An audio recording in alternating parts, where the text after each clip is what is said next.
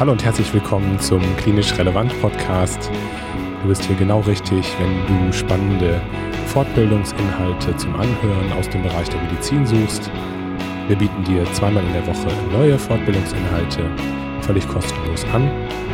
Wenn du tiefergehende Informationen zu unserem Projekt suchst, dann findest du sie unter www.klinisch-relevant.de.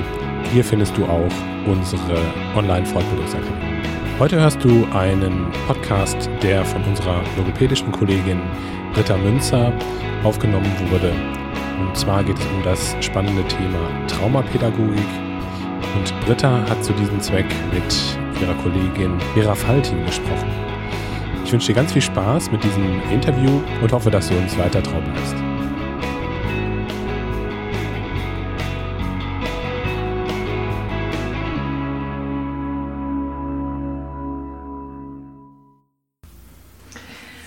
Herzlich willkommen zum Klinisch Relevant Podcast. Heute möchte ich mit meiner Kollegin Vera Faltin über Traumapädagogik sprechen. Ein ganz spannendes Thema, das als neues Arbeitsfeld ähm, in die Lücke zwischen Pädagogik und Therapie springt in der Arbeit mit Kindern und Jugendlichen. Und liebe Vera, du hast dich da in den letzten Jahren sehr intensiv mit beschäftigt. Ich begrüße dich ganz herzlich heute hier zu unserem Gespräch. Ich freue mich sehr, dass das heute geklappt hat. Und vielleicht erzählst du mal selber so ein bisschen von dir. Du hast ja viele Jahre erst als Logopädin gearbeitet, bis du so den Weg in die Traumapädagogik gefunden hast. Stell dich doch gerne einmal kurz vor. Ja, das mache ich sehr gerne. Hallo. Dankeschön, liebe Britta, dass du mich eingeladen hast. Ich bin ganz glücklich, dass wir da mal ähm, einen Platz finden, uns ein bisschen auszutauschen. Ich bin Vera Faltin, ich bin ja seit ganz vielen Jahren Logopädin. Ähm, ich glaube, ich habe 2004 meine Ausbildung beendet in Heerlen in Holland und ähm, habe dann immer in ambulanten Praxen gearbeitet, gerne auch immer schon in multidisziplinären, also mit anderen Disziplinen zusammen, mit Ergotherapeuten, mit Physiotherapeuten, weil mich immer der Austausch interessiert hat. Ähm, jetzt bin ich bei dir in einem großen Team und ähm, genau, bin hier noch als Logopädin tätig und habe dann irgendwann für mich beschlossen und entdeckt, ähm, dass mich das Thema Entwicklungspsychologie sehr interessiert und dass ich gerne noch die traumapädagogische Ausbildung zusätzlich draufsetzen möchte. Die habe ich seit 2018 nun beendet und dann hat es sich so ergeben, dass ich die Chance bekommen habe, auch fachtherapeutisch mit dieser traumapädagogischen Ausbildung in einer Klinik für Kinder- und Jugendpsychiatrie zu arbeiten und mache das jetzt zusätzlich zu meiner logopädischen Arbeit. Also habe zwei Schwerpunkte mittlerweile, in denen ich arbeiten darf. Ja, sehr spannend. Ähm, was war das genau für eine Ausbildung, die du gemacht hast? Ist das ein äh, Institut oder ein, was ist das für ein Anbieter, wo man das machen kann? Ja, das ist tatsächlich ein Institut. Es kam so, dass ich mich aufgrund dieser Interesse für Kinder- und Jugendlichen Psychotherapie immer mit einer ähm, Kinder- und Jugendlichen Psychotherapeutin ausgetauscht habe, mit der Gunda Frei. Und die hat es sich zur Aufgabe gemacht, ähm, ihr Wissen und ihre Kenntnisse über die Kinder und ähm, die Dinge, die hilfreich sind, gerade im Bereich Trauma ähm, und die, die Arbeit mit Trauma leicht und ähm, ja, einfach spaßig und nicht mehr so schwer machen weiterzugeben, hat ein Ausbildungsinstitut gegründet, die Freimut Akademie. Und weil wir so viel im Austausch waren, habe ich irgendwann ähm, gemerkt, dass ich das gerne noch zusätzlich als Ausbildung machen möchte. Und da die Traumapädagogik eine Ausbildung ist, die wir als Fachtherapeuten machen können, also sie ist quasi für ähm, alle, die im Kinder- und Jugendlichenbereich arbeiten, mit einer pädagogischen Ausbildung, mit einer erzieherischen Ausbildung oder auch als Fachtherapeuten, also eine Grundausbildung, im ähm, Fachtherapie- oder Pädagogikbereich haben, die können auch Traumapädagogen oder Traumafachberater werden. Das ist das, was sich von der Traumatherapie unterscheidet. Die Traumatherapie ist ja eine Zusatzausbildung, die man ähm, auf eine therapeutische, also eine psychotherapeutische Ausbildung noch ergänzend draufsetzen kann. Mhm. mhm. Genau.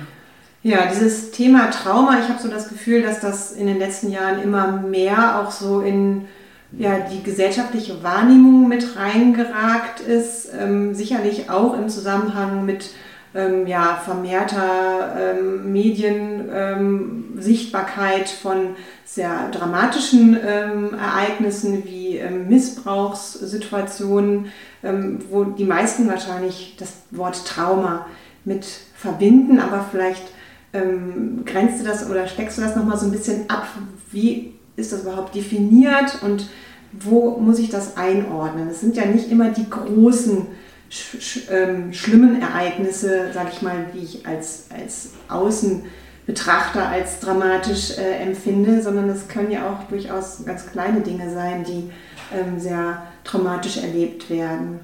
Ja, unbedingt, genau so ist es. Ähm, vielleicht am Anfang kann man dazu noch sagen, Trauma hört sich immer groß und dramatisch und katastrophal an. Und genauso ist es auch in unserem ähm, Krankheitsdefinitionskatalog im ICD ist es tatsächlich auch, ähm, ist Trauma definiert als ein katastrophales Ereignis, was nahezu jeden in seinem Überleben ähm, ängstigen oder zu Tode schockieren würde.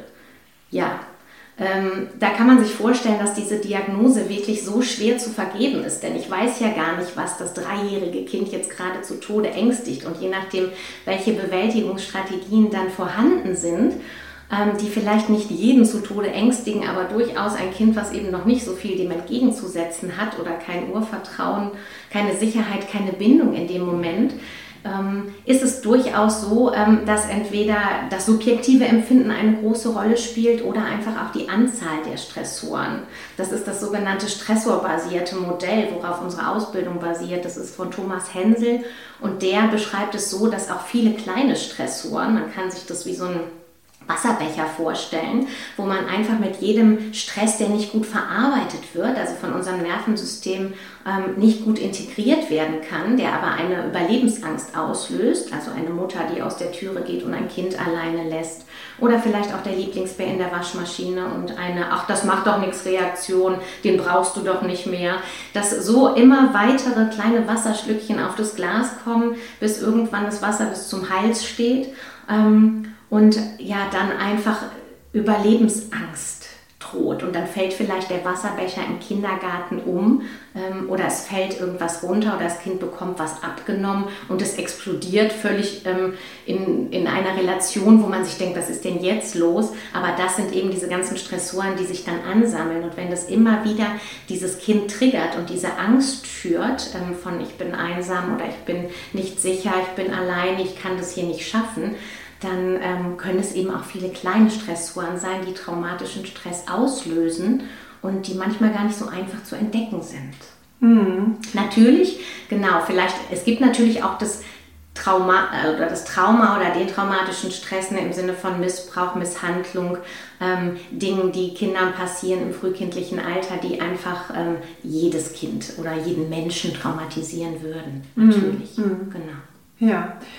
Ja, spannend. Das heißt, du hast dann teilweise ja auch schon mit sehr kleinen Kindern zu tun oder mit Kindern, die eben ähm, in einem sehr jungen Alter ähm, Erlebnisse hatten, die eben sich entweder als großes Ereignis oder wie du gerade beschrieben hast, in dieser Addition dann äh, ne, zu einer Gesamtproblematik zusammenaddiert haben. Wie ähm, erkenne ich denn überhaupt, dass das Kind eine entsprechende Trauma, ein entsprechendes Traumaerlebnis hatte. Was gibt es da für Hinweise? Wie äußert sich das nach außen?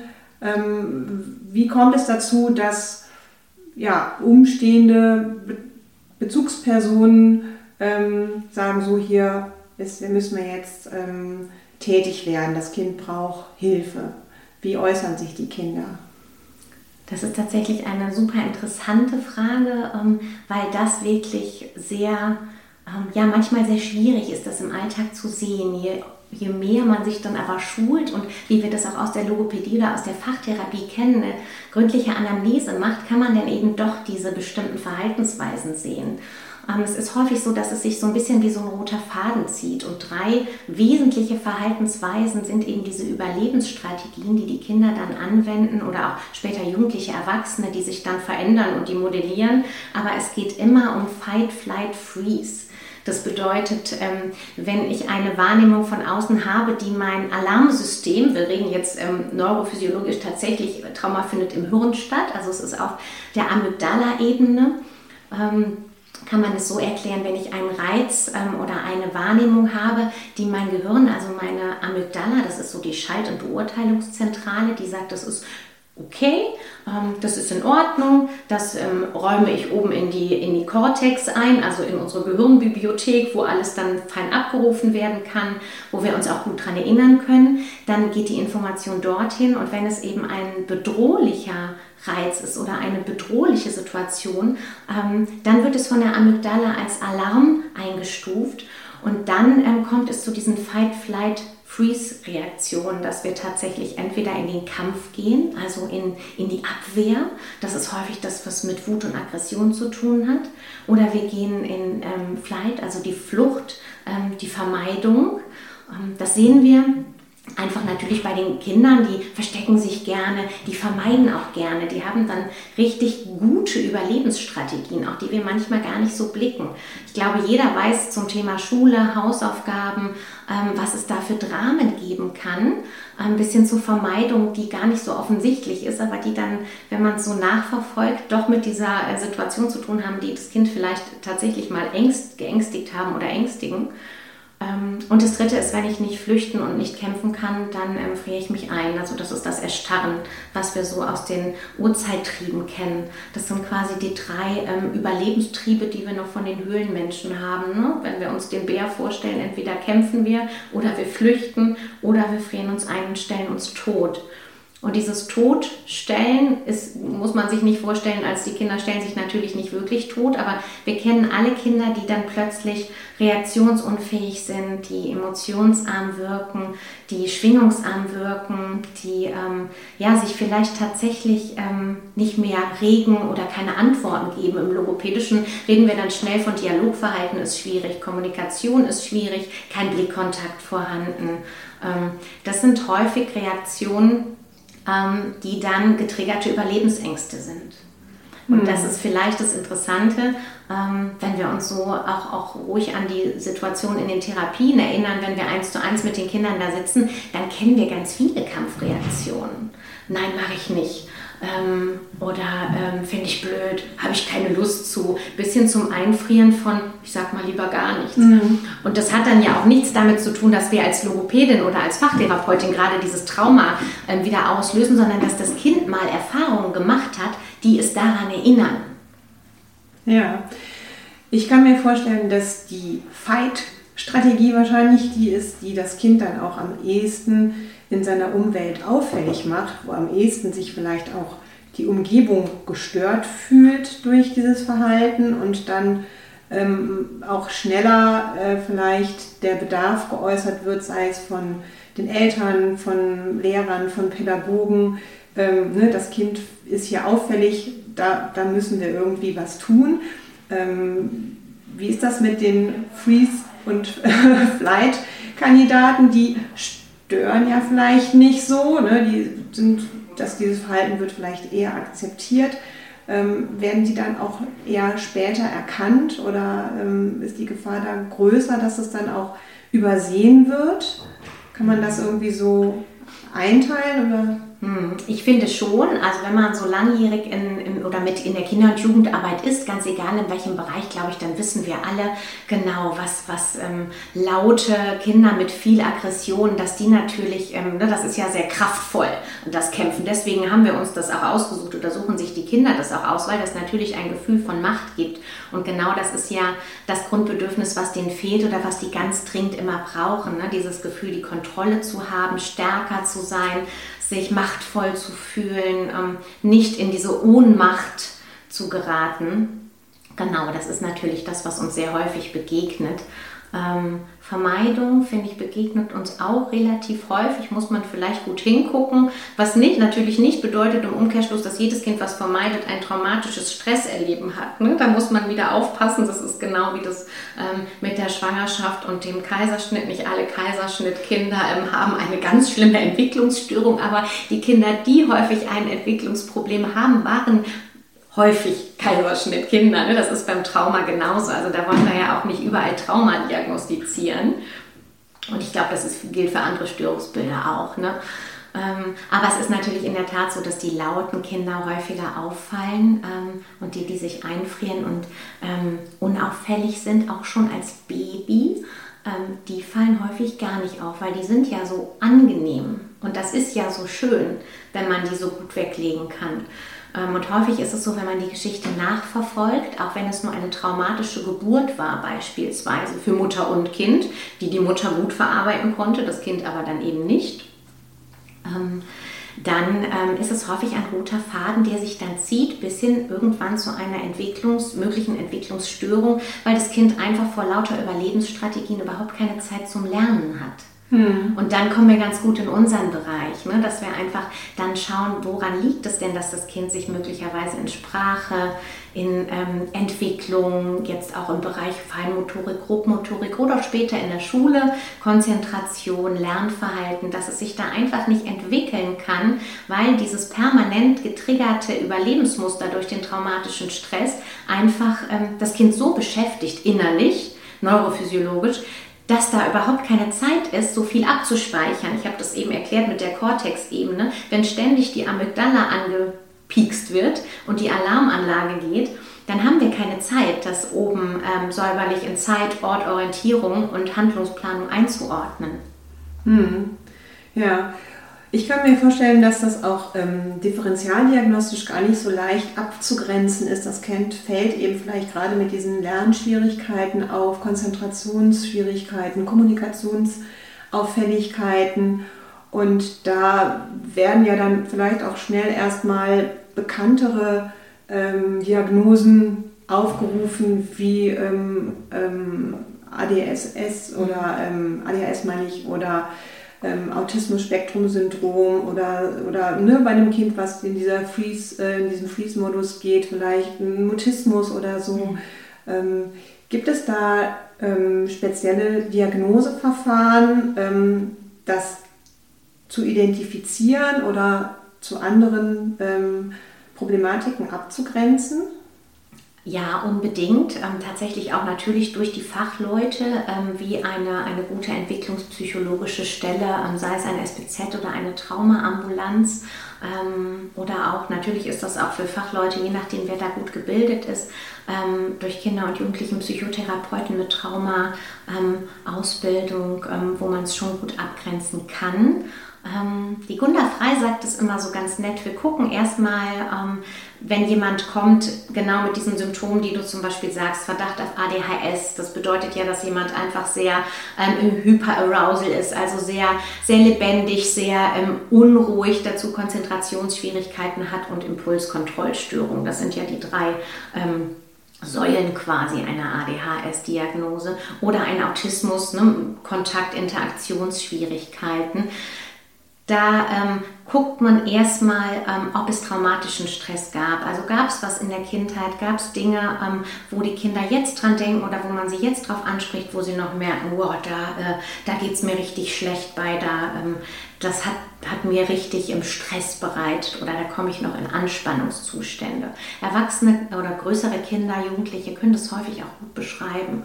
Ähm, und ähm, der Rest, der übrig bleibt, also wenn es wirklich einfach nichts zu holen gibt an Stresserfahrungen, alles natürlich, alles entspannt, alles easy, keine Familienproblematik. Ähm, natürlich spielen Familiensysteme auch eine Riesenrolle, ne? Trennungs-, Abschiedsgeschichten. Dann ähm, geht man eigentlich hin und schaut, ähm, ist es ein ADHS oder das, was übrig bleibt, ist dann quasi ne, wirklich das, die, ja, die anderen Symptome. Genauso kann man das natürlich auch auf Depressionen, die große ja. Traurigkeit, später Borderline-Problematiken. Mhm. Das baut häufig aufeinander auf.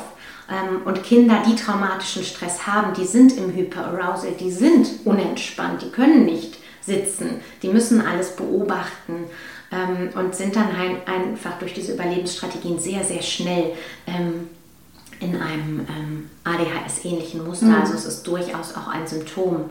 Ne? Du hast eben noch nach weiteren ähm, Folgesymptomatiken, wir sprechen von Traumafolgestörungen. Ähm, dazu gehört natürlich ähm, auch sowas wie ähm, Unruhe, Aufmerksamkeitsdefizit, ähm, bis hin zu so körperlichen Sachen, ne, wie Einnässen natürlich, ähm, alles Mögliche, was, ähm, was einfach dazu führt, dass entweder ähm, das Kind ähm, ja, wieder aus, in diese, oder aus, der, aus dieser schlimmen Situation kommt. Viel Vermeidung, Schulvermeidung, ähm, diese ganzen Dinge können darauf hinweisen. Hm. Du hast jetzt gerade beschrieben, dass ähm, du dann da mit dem Kind selbst im Gespräch bist und ähm, ne, um irgendwie so ein bisschen herauszuhören, wo könnten solche Ereignisse ähm, stattgefunden haben. Die Familie Thema ist dann wahrscheinlich auch eine entsprechende Familienanamnese oder äh, Gespräche mit den äh, Eltern geführt werden. Wie ist so der weitere Weg, wenn du, sag ich mal, diese diagnostischen, amnestischen ähm, Verfahren abgeschlossen hast? Wie kann ich mir das vorstellen? Wie arbeitest du dann mit dem Kind? Mhm. Also es ist so, dass die Diagnose letztendlich einer Traumafolgestörung oder einer PTBS, ne, also einer posttraumatischen Belastungsstörung, ähm, die muss natürlich durch ähm, das Fachpersonal, also durch einen Kinder- und Jugendpsychiater oder ähm, durch eine Klinik vergeben werden. Ähm, das machen wir als Traumapädagogen nicht, sondern wir sind quasi dafür da, dass wir das Kind stabilisieren und ähm, auch diese ähm, Erklärungsmodelle mit dem Kind durchgehen, um das Kind einfach zu, oder die Jugendlichen, ich sage immer Kind, das gilt natürlich auch für Jugendliche und Erwachsene, wenn man den Traumafachberater noch dazu macht, da einfach ähm, die Arbeit leicht und wieder mit Freude zu machen. Es sind ja häufig Kinder tatsächlich, die wir erleben, ähm, die sehr anspruchsvoll sind, ähm, weil die sich einfach ähm, ja, weniger kooperativ verhalten, als wir das sonst kennen.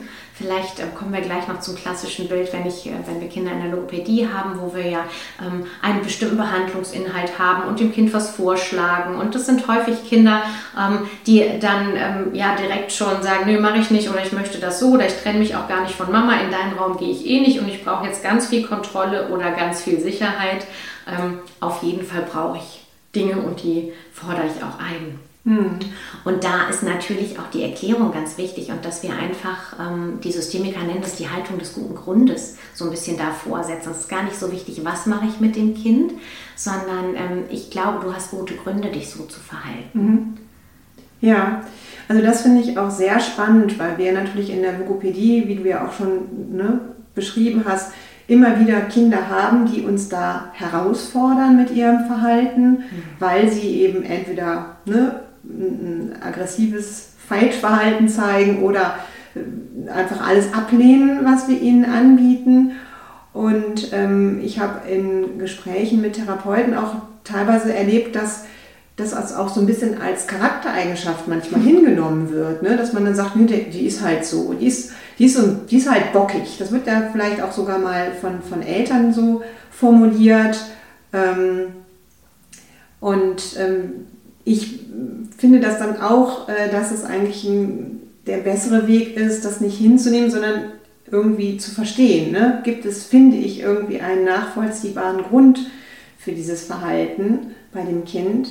Und ähm, dann habe ich vielleicht eher die Möglichkeit, dann auch ja, mit dem Kind aus, dieser, aus diesem Verhalten auch wieder einen Weg herauszufinden, weil das Kind blockiert sich selbst ja eigentlich. Es nimmt, genau. sich, ja, es nimmt sich ja die Möglichkeit, diese Lernerfahrungen, die ich ihm jetzt anbiete, anzunehmen. Und das ist ja das, wo dann äh, wir auch sagen, hier gibt es sozusagen auch ein, eine Relevanz, therapeutisch zu arbeiten, weil es gibt ja einen, einen Leidensdruck bei dem Kind und wenn es nur das ist, dass das Kind dadurch eben ähm, die Teilhabe an ähm, sozialen Aktivitäten, an Lernerfahrungen und so weiter sich dadurch verbaut durch diese Strategie. Das heißt, die Strategie war vielleicht mal erfolgreich, aber jetzt ist sie eigentlich nicht mehr erfolgreich. Ne? Wie, ja, genau. Bietest du dem Kind dann, wie, wie kann ich mir das vorstellen, was bietest du dem Kind dann an, dass es sich da auch wieder auf neue Wege wagt oder wie arbeitet man da? Das hast du schön gefragt, genau, denn es ist tatsächlich das, ähm, was du gesagt hast, es ist die Haltung und ähm, dieses irgendwann war das mal sinnvoll. Ähm, da mache ich eigentlich was, was Logopäden immer machen. Ich, ähm, ich spiegel ganz viel mit Worten. Ähm, tatsächlich ähm, bei älteren Kindern gibt es natürlich Erklärungsmodelle. Da erkläre ich das zum Beispiel wie mit dem Becher. Ne? wir machen ganz viel wirklich in, in dieser Richtung Haltung des guten Grundes und einfach hingehen und sagen, ich merke, du magst gerade nicht zu mir an den Tisch kommen. Jetzt frage ich mich gerade, was du brauchst. Also da treffen sich so ein bisschen traumapädagogische Ansätze und systemische Ansätze. Ne? Die Systemik ähm, geht ja von der Haltung des guten Grundes aus und sagt, ähm, jeder hat gute Gründe, irgendwann war das mal hilfreich, jetzt ist es nicht mehr so. Ähm, aber vor allen Dingen muss die Lösung in dir liegen und du musst dich dafür entscheiden. Also ich lade die Kinder ganz viel ein, denn das Wichtigste tatsächlich finde ich nicht nur für Traumakinder ähm, oder, oder an, eigentlich für alle Kinder ist die Wahlmöglichkeit. Mhm. Damit meine ich nicht, ich gebe dir 30 Sachen und du darfst hier laissez-faire gucken, äh, was möchtest du jetzt hier tun, sondern ich lade das Kind ein, das zu tun und wenn ich merke, das ist so gar nichts, ähm, dann überlegen wir gemeinsam, was denn besser passen könnte. Mhm. Mhm. Aber mit einer sehr deutlichen Klarheit. Das finde ich wichtig. Ähm, denn auch da finde ich, die, die, Traumakinder brauchen mehr denn jene Säule zum Anlehnen und eine korrigierende Beziehung. Also diese Erfahrung von, ähm, ich kann auch meine Meinung sagen, ich darf auch ein Nein sagen. Ähm, und die Person mir gegenüber flippt weder aus, noch kriege ich ähm, irgendwelche irrationellen Konsequenzen oder Strafen, ähm, sondern ich darf da gut für mich sorgen. Hm. Und es ist auch ein bisschen ein sich selbst kennenlernen. Wir sprechen natürlich endlos viel über Gefühle. Wir machen die Kinder zum Gefühle-Profi. Also das, was wir einfach ähm, so in der Interaktion, Kommunikation des emotionalen Erlebens mit, mit Gefühle-Monstern, mit Bildchen. Wir schauen in den Spiegel. Da trifft sich wieder so ein bisschen die Logopädie äh, mit der Traumapädagogik. Das machen wir ja eh viel ähm, Gesten, Mimik anschauen. Wie sehe ich aus, wenn ich wütend bin? Was macht mich wütend? Woran erkennt denn Mama das? Woran erkenne ich bei Mama, ob die wütend ist oder vielleicht ist die gar nicht wütend, sondern die ist traurig. Also wirklich, was so für uns ganz basal Gefühle benennen, erkennen, wahrnehmen trifft. Das ist die Riesenbasis der Traumapädagogik. Also dieses mhm. Selbstwahrnehmen. Okay. Mhm. Ähm, ja, ne, einfach auch merken, warum bin ich denn gerade ausgeflippt und habe da was zugeknallt und nicht direkt die Konsequenz von super Türe zugeknallt. Jetzt gibt es eine Strafe oder Konsequenz vielmehr. Natürlich ist das wichtig und richtig, aber das hilft den Kindern nicht, sich zu verstehen. Mhm. Ja. ja. spannend. Mhm. Ich finde das immer ganz interessant. Ich denke da auch gerade wieder an einen äh, Fall, den ich mal hatte wo man denkt, ähm, das ist jetzt eigentlich keine große Sache. Ein Kind kommt vielleicht mit einer Artikulationsstörung oder so, vielleicht ist es sogar nur ein Lispeln oder ein Sch, was nicht ähm, gesprochen werden kann. Und vielleicht geht es auch erstmal ganz gut voran, aber in dem Moment, wo man dann merkt, das Kind kann den Laut jetzt eigentlich sprechen und es soll jetzt in den Übertrag, in den Transfer in, in, in den Alltag gehen, geht es irgendwie nicht weiter. Es irgendwie geht, ne, bleibt einfach stehen und ähm, das Kind weigert sich im Prinzip, das Gelernte ähm, auch in der Außenwelt umzusetzen und man sitzt da und denkt so, wieso komme ich jetzt hier eigentlich nicht mhm. voran? Ne? Und ähm, da gibt es schon auch, äh, denke ich, auch Punkte, wo für das Kind dann es, es Gründe gibt, diesen Schritt eben nicht zu tun, weil es dann ein altes Muster verlassen muss, ähm, sich auf Neues einlässt, nicht weiß, wie reagiert ja jetzt vielleicht meine Umwelt auf das Neue oder vielleicht mache ich es ja auch noch nicht ganz richtig und so. Und da ist so ein simpler Sigmatismus, sage ich mal, ähm, wird dann auf einmal zu ne, ne, einer ganz, kriegt so eine ganz andere Größe. Und der, ähm, der Kinderarzt wundert sich vielleicht, dass man immer noch nicht noch nicht fertig ist und schon wieder ein Folgerezept braucht. Ähm, hast du da vielleicht, ja, weiß ich nicht, hast du da einen Tipp für eine Sprachtherapeutin, die so an so einen Punkt kommt? Gibt es irgendwie jemand, an den man sich da wenden kann oder an den man auch so eine Familie vielleicht auch weiterleiten kann, äh, wenn man den Eindruck hat, da gibt es einfach noch andere äh, Faktoren, die jetzt auch meine Kompetenz als reine sprachtherapeutische Fachkraft übersteigen. Das ist genau so, wie du das gerade sagst. Das finde ich so schön, denn ich glaube, diesen Punkt kennen wir alle, dass irgendwas dann einfach nicht gespeichert wird. Ne? Also dass man Dinge wiederholt, wiederholt und es kann nicht abgerufen werden. Es wird, kommt einfach nicht der nächste Entwicklungsschritt, weil das so ist, wie ich das eben erwähnt habe. Das Kind hängt dann irgendwo anders fest und ähm, kann da nicht weitergehen. Genau, das ist eine Indikation für, hm, da könnte man ja mal weiter gucken. Genau wie wir dann zum Beispiel auch schon mal Richtung Blockaden gucken oder Richtung anderer Fachdisziplinen. Ja, dass ähm, die Anlaufstelle für traumapädagogische Hilfen ist tatsächlich eine Hürde, weil wir ja eine Zusatzausbildung sind und ähm, man da natürlich gucken kann, ähm, ob man entweder eine ähm, Praxis aufsucht, wo es Traumapädagogik mit Traumatherapie kombiniert gibt, also wirklich eine fachtherapeutische Praxis, oder ähm, da natürlich auch die Kollegen so ein bisschen die Fühler ausstrecken können. Wir sind ja alle große Netzwerkfans und ich glaube, das kommt auch immer mehr, dass man sich einfach vernetzt, auch mit Kollegen aus der Familienhilfe. Auch da gibt es ähm, ganz tolle Kollegen, die Familienhilfe ähm, anbieten, also quasi familientherapeutische Praxen, die auch einfach so ein bisschen den Blick auf, was sind denn Stressoren in der Familie werfen. Und es müssen jetzt gar keine Familien sein, ähm, wo, wo es große ähm, traumatische Hintergründe gibt.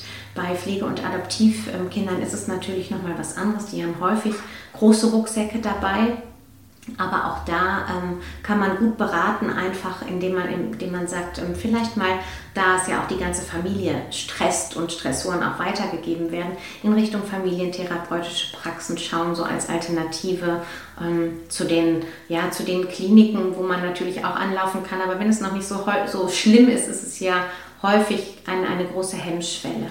Ähm, mhm. Genau, vielleicht auch tatsächlich den Kinderarzt oder die Ärzte da ansprechen. Gibt es da Anlaufstellen? Die können da auch immer mehr, immer besser beraten. Es gibt traumatherapeutische Ambulanzen und ähm, auch immer mehr traumapädagogische Ambulanzen. Aber da muss man tatsächlich einfach mal so ein bisschen die Netzwerkfühler ausstrecken, ähm, was es da in der Gegend gibt. Da möchte ich und mhm. kann ich zu motivieren, weil es natürlich unsere Arbeit auch erleichtert. Es ist ja nicht der Plan, dass wir das sehen und diagnostizieren und lösen, sondern einfach nur, dass wir beobachten und sagen, das geht jetzt über den Tellerrand meiner Fachdisziplin hinaus, wenn ich Logopädin bin oder ähm, Erzieherin bin im Kindergarten oder ähm, meinetwegen sonst wo, wo ich das einfach beobachtet habe, ähm, dann ist das häufig einfach schon hilfreich, das weiterzugeben. Ähm, und wenn es dann irgendwo auf fruchtbaren Boden stößt und vielleicht eine Mutter ganz erleichtert ist und sagt, ja, Gott sei Dank, ich habe schon gedacht, ne, ich habe hab da irgendwie eine ganz andere Wahrnehmung, aber ich habe da immer schon sowas gespürt.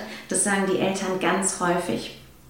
Ach so, ja, das wäre mhm. jetzt nämlich auch was, was mich mhm. interessieren würde. Wie reagieren die Eltern so? Hast du das Gefühl, dass, ähm, dass sich das, ja, dass da Bereitschaft da ist, in dieser Richtung mitzudenken oder stößt man da eher auf, auf Widerstand? Ähm, ich glaube, wenn man das Wort Trauma äh, überhaupt nur ausspricht, da sind dann vielleicht schon mal eher die Leute ähm, auf ne, Rückzug, weil sie eben vielleicht auch, wie viele ähm, Menschen das mit den ganz großen Ereignissen erstmal in Verbindung bringen. Wie, wie reagieren so Eltern, wenn, wenn sie mit dieser Thematik konfrontiert werden oder man sie versucht, so in diese Richtung mitzunehmen? Da gilt es natürlich wirklich sensibel vorzugehen. Ich erwarte aber eigentlich auch, dass wir das tun. Wir gehen ja auch nicht hin und sagen, schauen Sie mal, Ihr Kind hat einen Autismus. Das ist ja auch nicht unser Job als Fachtherapeuten, sondern da gehen wir ja auch hin und sagen, ich habe da was beobachtet, ist Ihnen das auch aufgefallen? Das finde ich, ist so ein, sind wir wieder bei dieser systemischen Haltung, ähm, den Eltern natürlich nicht zu sagen, was sie tun sollen und ähm, was jetzt ähm, tatsächlich da angesagt ist und sondern einfach vielleicht da wieder eine Koalition zu gründen und zu sagen, Elterngespräch, ähm, hätten Sie Lust, ich würde Ihnen gern was berichten, meine Beobachtung mal beschreiben. Vielleicht kennen Sie die, vielleicht ist es aber auch ganz anders. Ähm, also da bin ich ein großer Fan von ähm, gleichwürdigen Elterngesprächen auch. Und ich glaube, dass die meisten dankbar sind ähm, über Ideen, ähm, ich persönlich nehme das Wort Trauma selten in den Mund, weil es eben dieses, der Bus ist ins Haus gefahren, ähm, Katastrophenbild auslöst, mhm. sondern wir reden, sprechen ganz häufig von unverarbeitetem Stress oder von Stressoren, Anspannungszustände, solche Dinge. Also das, was es mit dem Kind macht. Denn ob es letztendlich ein Trauma ist, wissen wir ja gar nicht und da ähm, gilt es wirklich auch sensibel mit zu sein. Ähm, und dann einfach gemeinsam zu überlegen, was können Sie sich vorstellen, was wäre jetzt für Sie hilfreich. Und ähm, ja, entweder kommt dann ähm, eine Idee oder auch das System ist so belastet, dass die Eltern direkt zumachen und merken, da ist die Baustelle angesprochen. So weit sind wir noch nicht. Das kann natürlich auch sein, aber dann ist es deren Entscheidung tatsächlich. Und ähm, dann ist es so. Mhm. Es sei ja natürlich den Fall besprechen von Kindeswohlgefährdung und die Kinder kommen mit ähm, übelsten Verletzungen und da gibt es wirklich einen Verdacht, dann gilt es natürlich da. Ähm, sich aber auch im Netzwerk auszutauschen und ähm, da vielleicht anonym ja. mal einen Anruf zu tätigen. Ja, ja okay, ja. Das, ja. das ist dann manchmal leider auch notwendig. Ne? Mhm. Ja. ja. Ja, jetzt ähm, habe ich so, ähm, so wie ich so deine, deinen Weg dahin beobachtet habe, so den Eindruck gehabt, dass du ähm, ja einfach auch, als du rein logopädisch gearbeitet hast, das Bedürfnis hattest, eben auch dieses Mehr zu haben, diesen, ne, um eben Kinder auch von dieser Seite dann mitnehmen und ansprechen zu können ähm, und du einfach mit den rein logopädischen Kompetenzen da an deine Grenzen gestoßen bist, an die natürlich ne, ich und viele, die sprachtherapeutisch arbeiten, ja auch immer wieder stoßen. Jetzt ähm, bist du ja weiterhin auch als Logopädin tätig, was ich sehr schön finde, weil du da mit uns äh, erhalten geblieben bist. Ähm, wie erlebst du denn jetzt nach diesen, dieser Zeit, wo du einfach diese Weiterbildung gemacht hast und in diesem Bereich arbeitest, jetzt deine, dein logopädisches Arbeiten? Hast du das gefunden, was du gesucht hast? Merkst du, dass du da einfach jetzt auch ein Werkzeug mehr in deinem Koffer hast, wo du dann die Kinder noch besser ähm, mitnehmen kannst und dann auch logopädisch dann äh, im Endeffekt wieder erfolgreicher arbeiten kannst? Ja, unbedingt. Ähm, du hast es nett gesagt. Ich habe tatsächlich war immer schon so auf der Suche oder war immer schon die Kollegin, die gesagt hat, ja, gib mir mal die Kinder, die nicht so gerne am Tisch sitzen mögen und die, die mehr haben. Ich bin immer neugierig gewesen, was brauchen die denn und wie kann ich denn mit denen arbeiten und ähm, war da immer ähm, viel in Bewegung, also auch im Geist viel in Bewegung und habe mich immer viel gefragt, ähm, wie kann ich, wie kann ich die bekommen, ne? wie komme ich an die ran. Was sich absolut verändert, ähm, finde ich, mit, den, mit der Erweiterung der Methoden, egal ob in die Richtung Traumapädagogik oder auch sowas wie sensorische Integration, also verstehen, was steckt dahinter, was braucht ein Kind an Wahrnehmungserfahrung. Ähm, das ist absolut die Leichtigkeit und die Freude in der Arbeit wo ich häufig dann Kollegen unterstütze oder auch gerne berate, die noch nicht so lange im Job sind und sagen, oh Gott, jetzt weiß ich überhaupt nicht, ich habe so viel gelernt im Studium, die ganzen Methoden, eigentlich wüsste ich, was, ich, was dieses Kind ähm, logopädisch braucht, aber dazu kommt es gar nicht, weil ich kriege es nicht von der Mutter weg oder es bleibt nicht am Tisch ähm, oder es verweigert sich. Und das sind natürlich so Sachen, wenn ich dann hinschaue und zum Kind gehe und schaue, was brauchst du denn jetzt eigentlich gerade? Klar habe ich im Hinterkopf, wir müssten mal das Sch üben klassisches logopädisches Ding. Aber dann muss ich das vielleicht mit dem Kind in der Höhle machen, weil das Kind gerade diesen sicheren Raum braucht. Da habe ich auch nicht immer Lust zu. Ne? Ganz ehrlich, also das sind jetzt so Sachen, ich muss auch nicht immer Arzt spielen, aber die Kinder, die ich habe, die müssen sich immer nachversorgen. Die wollen jemanden pflegen und sich um jemanden kümmern. Und ja, da beiße ich häufig die Zähne zusammen und bin dann doch mal eben der Patient ähm, weil ich verstehe, dass die das im Moment brauchen. Und leider brauchen die das auch mit ganz viel Wiederholung und wöchentlich wieder. Ähm, aber das kann ich dann halt mit Humor nehmen. Ähm, und dann kann ich auch mutig sein und sagen, weißt du, ich weiß ja, du liebst das, wenn du weißt, was wir tun und diese Vorhersehbarkeit da ist. Aber heute wollen wir mal ganz mutig sein und was Neues ausprobieren. Hast du da Lust zu? Das ist so meine Art, mit den Kindern zu arbeiten und irgendwie kriege ich sie dann doch und plötzlich haben wir ein logopädisches Kartenspiel in der Hand. Ja. Aber es braucht ganz, ganz viel Zeit zum Beziehungsaufbau, ähm, der mir nachher zugute kommt. Ja.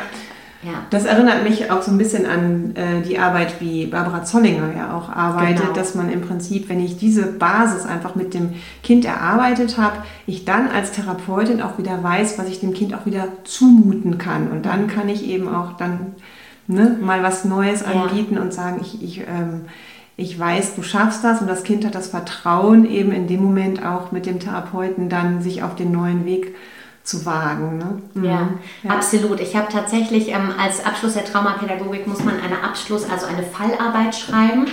Und ich habe mir ein Kind ausgesucht, was ich logopädisch hier betreut habe, auch, mit dem ich aber ganz, ganz lange auf beziehungstechnischer Basis gearbeitet habe. Ähm, weil der ganz viel Kontrolle ähm, und Ohnmacht, ähm, Ohnmachtsgefühle hatte und immer alles bestimmen musste, sich von der Mama nicht trennen konnte, hat auch kein Wort gesprochen, als er zu mir kam mit dreieinhalb. Ähm, aber da war ganz schnell klar, dass wir erstmal Bindung und Beziehung aufbauen müssen. Natürlich mit Interaktionsspielen und Kommunikationsspielen und Turntaking was man so wirklich auch als Vorläuferfähigkeit in der Logopädie benötigt. Und dann ähm, war es bei ihm wirklich so, dass wir, wir hatten rein logopädisch an den Lauten und am Wortschatz gar nicht gearbeitet. Und der hat sich dann wirklich auch ähm, Stück für Stück zusammengewürfelt, ohne dass wir daran gearbeitet haben. Wir haben es später noch abgefeilt und haben dann an der Artikulation gearbeitet. Ähm, aber vorher ähm, hat es ihm einfach geholfen, diese Sicherheit aufzubauen, diese Beziehung aufzubauen, dass ich auch eine Anforderung stellen durfte. Das hat schon 20 Stunden gebraucht, mhm. weil ansonsten ist er mir rausgelaufen und zwar durchs ganze Haus. Das ist ein sehr großes Therapiehaus hier. Ähm, die Türen sind auch nicht abgeschlossen natürlich und den musste ich dann einfangen. Das habe ich einmal versucht und dann haben wir uns anders geeinigt. Und nachher durfte ich den richtig ärgern. Ähm, dann durfte ich auch logopädisch den richtig ärgern und zwar sagen, du, das habe ich jetzt aber gerade nicht so richtig gehört, wie du das gesagt hast. Probier nochmal. Oder auch, das hat mir nicht gut gefallen. Das hätte ich am Anfang nicht gekonnt, weil er da einfach nicht diese Sicherheit hatte. Ne? Und das ist, finde ich, ein schönes Beispiel, wie wir dann doch in die Fachtherapie kommen, mhm. ähm, wenn wir diese Basis aufbauen oder das auch einfach sehen, ja. ja dass es das braucht. Ja, ja. sehr spannend. Ähm, jetzt haben wir schon ganz viel Spannendes erzählt und ich könnte hier noch lange mit dir sitzen. Ähm, jetzt müssen wir schon so ein bisschen auf die Zeit gucken.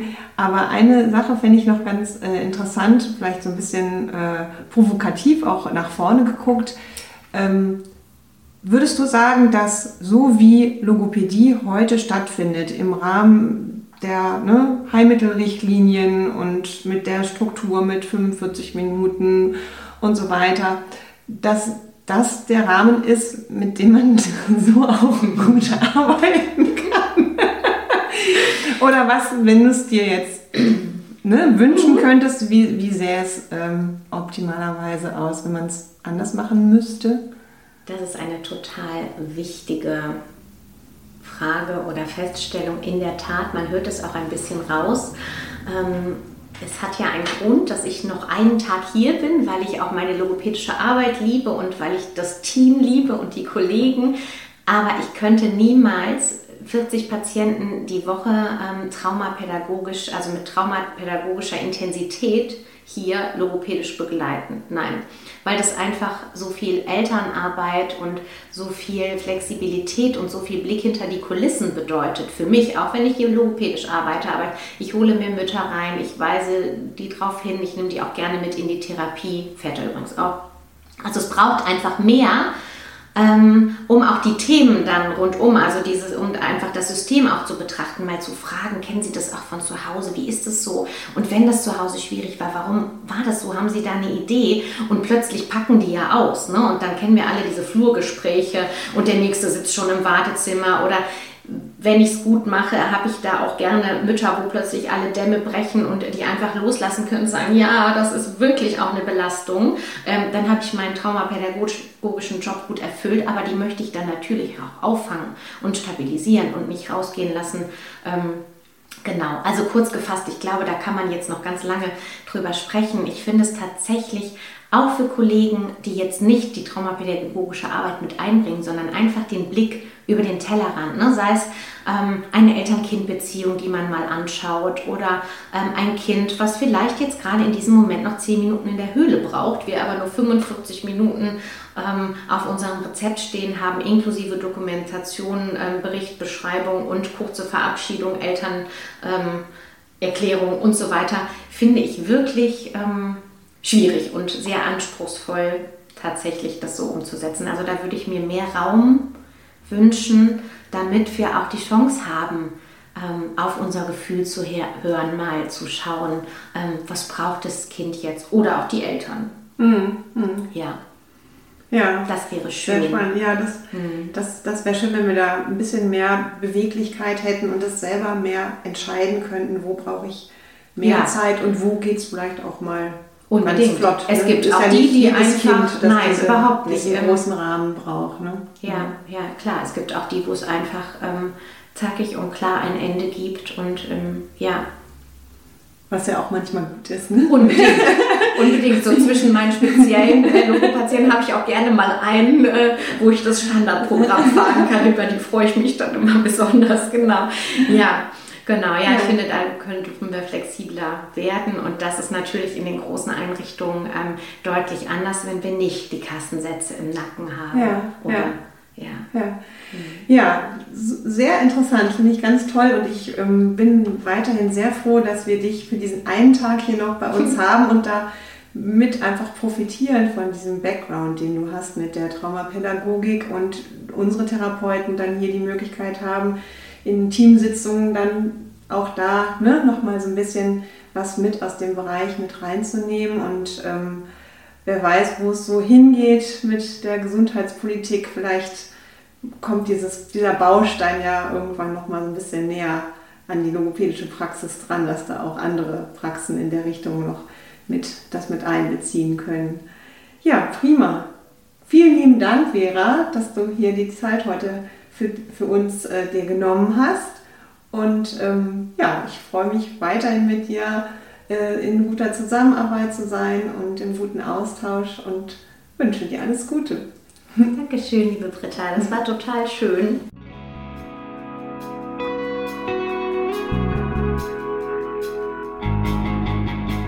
Vielen Dank, dass du uns heute wieder zugehört hast und dass du unser Gast gewesen bist. Wir hoffen sehr, dass dir dieser Beitrag gefallen hat und vor allem, dass er dich weitergebracht hat in deiner beruflichen Tätigkeit. Wenn du möchtest, dann teile gerne diesen Beitrag und aber auch unser Projekt mit deinen Kolleginnen und Kollegen, damit noch mehr Leute aufmerksam werden auf klinisch relevant. Und vor allem würde ich mich freuen, wenn du auch einmal mitmachen würdest bei klinisch relevant im Sinne von, dass du auch mal einen Podcast mit uns machen würdest. Vielleicht gibt es ein Thema, das dich besonders interessiert, wo du dich besonders gut auskennst dann melde dich einfach unter kontakt.klinisch-relevant.de und wir melden uns dann bei dir. Ganz am Schluss möchte ich dich nochmal hinweisen auf unsere Internetseite. Unter klinisch-relevant.de findest du unsere ganzen Podcasts, Informationen zu uns, aber auch unsere Online-Fortbildungsakademie. Hier kannst du tiefergehende Fortbildungen buchen, die im Audio- und Videoformat stattfinden, teilweise auch Zoom-Konferenzen äh, beinhalten das Ganze ist ja nicht nur für Ärzte natürlich, sondern auch für Physiotherapeuten, für Pflegende, für Ergotherapeuten und für Logopäden konzipiert. Schau dich dort gerne einmal um. Und einmal im Monat findet aktuell immer eine Live-Online-Fortbildung statt. Dazu achte einfach auch auf unsere Social-Media-Posts und natürlich auch auf die Hinweise auf unserer Internetseite. Ans Herz legen möchte ich dir auch nochmal unseren Newsletter der dich immer auf dem Laufenden hält und der immer auch spannende Themen aus dem Bereich der Medizin enthält. Aktuell ist es so, wenn du dich in unsere E-Mail-Liste einträgst, erhältst du einen 5-Euro-Gutschein für unsere Online-Fortbildungsakademie. Also sei gerne dabei. Jetzt habe ich genug gequatscht. Ich wünsche dir noch eine gute Zeit. Hoffe, dass du bald wieder einschaltest. Pass auf dich auf. Bleib gesund. Bis dahin. Ciao.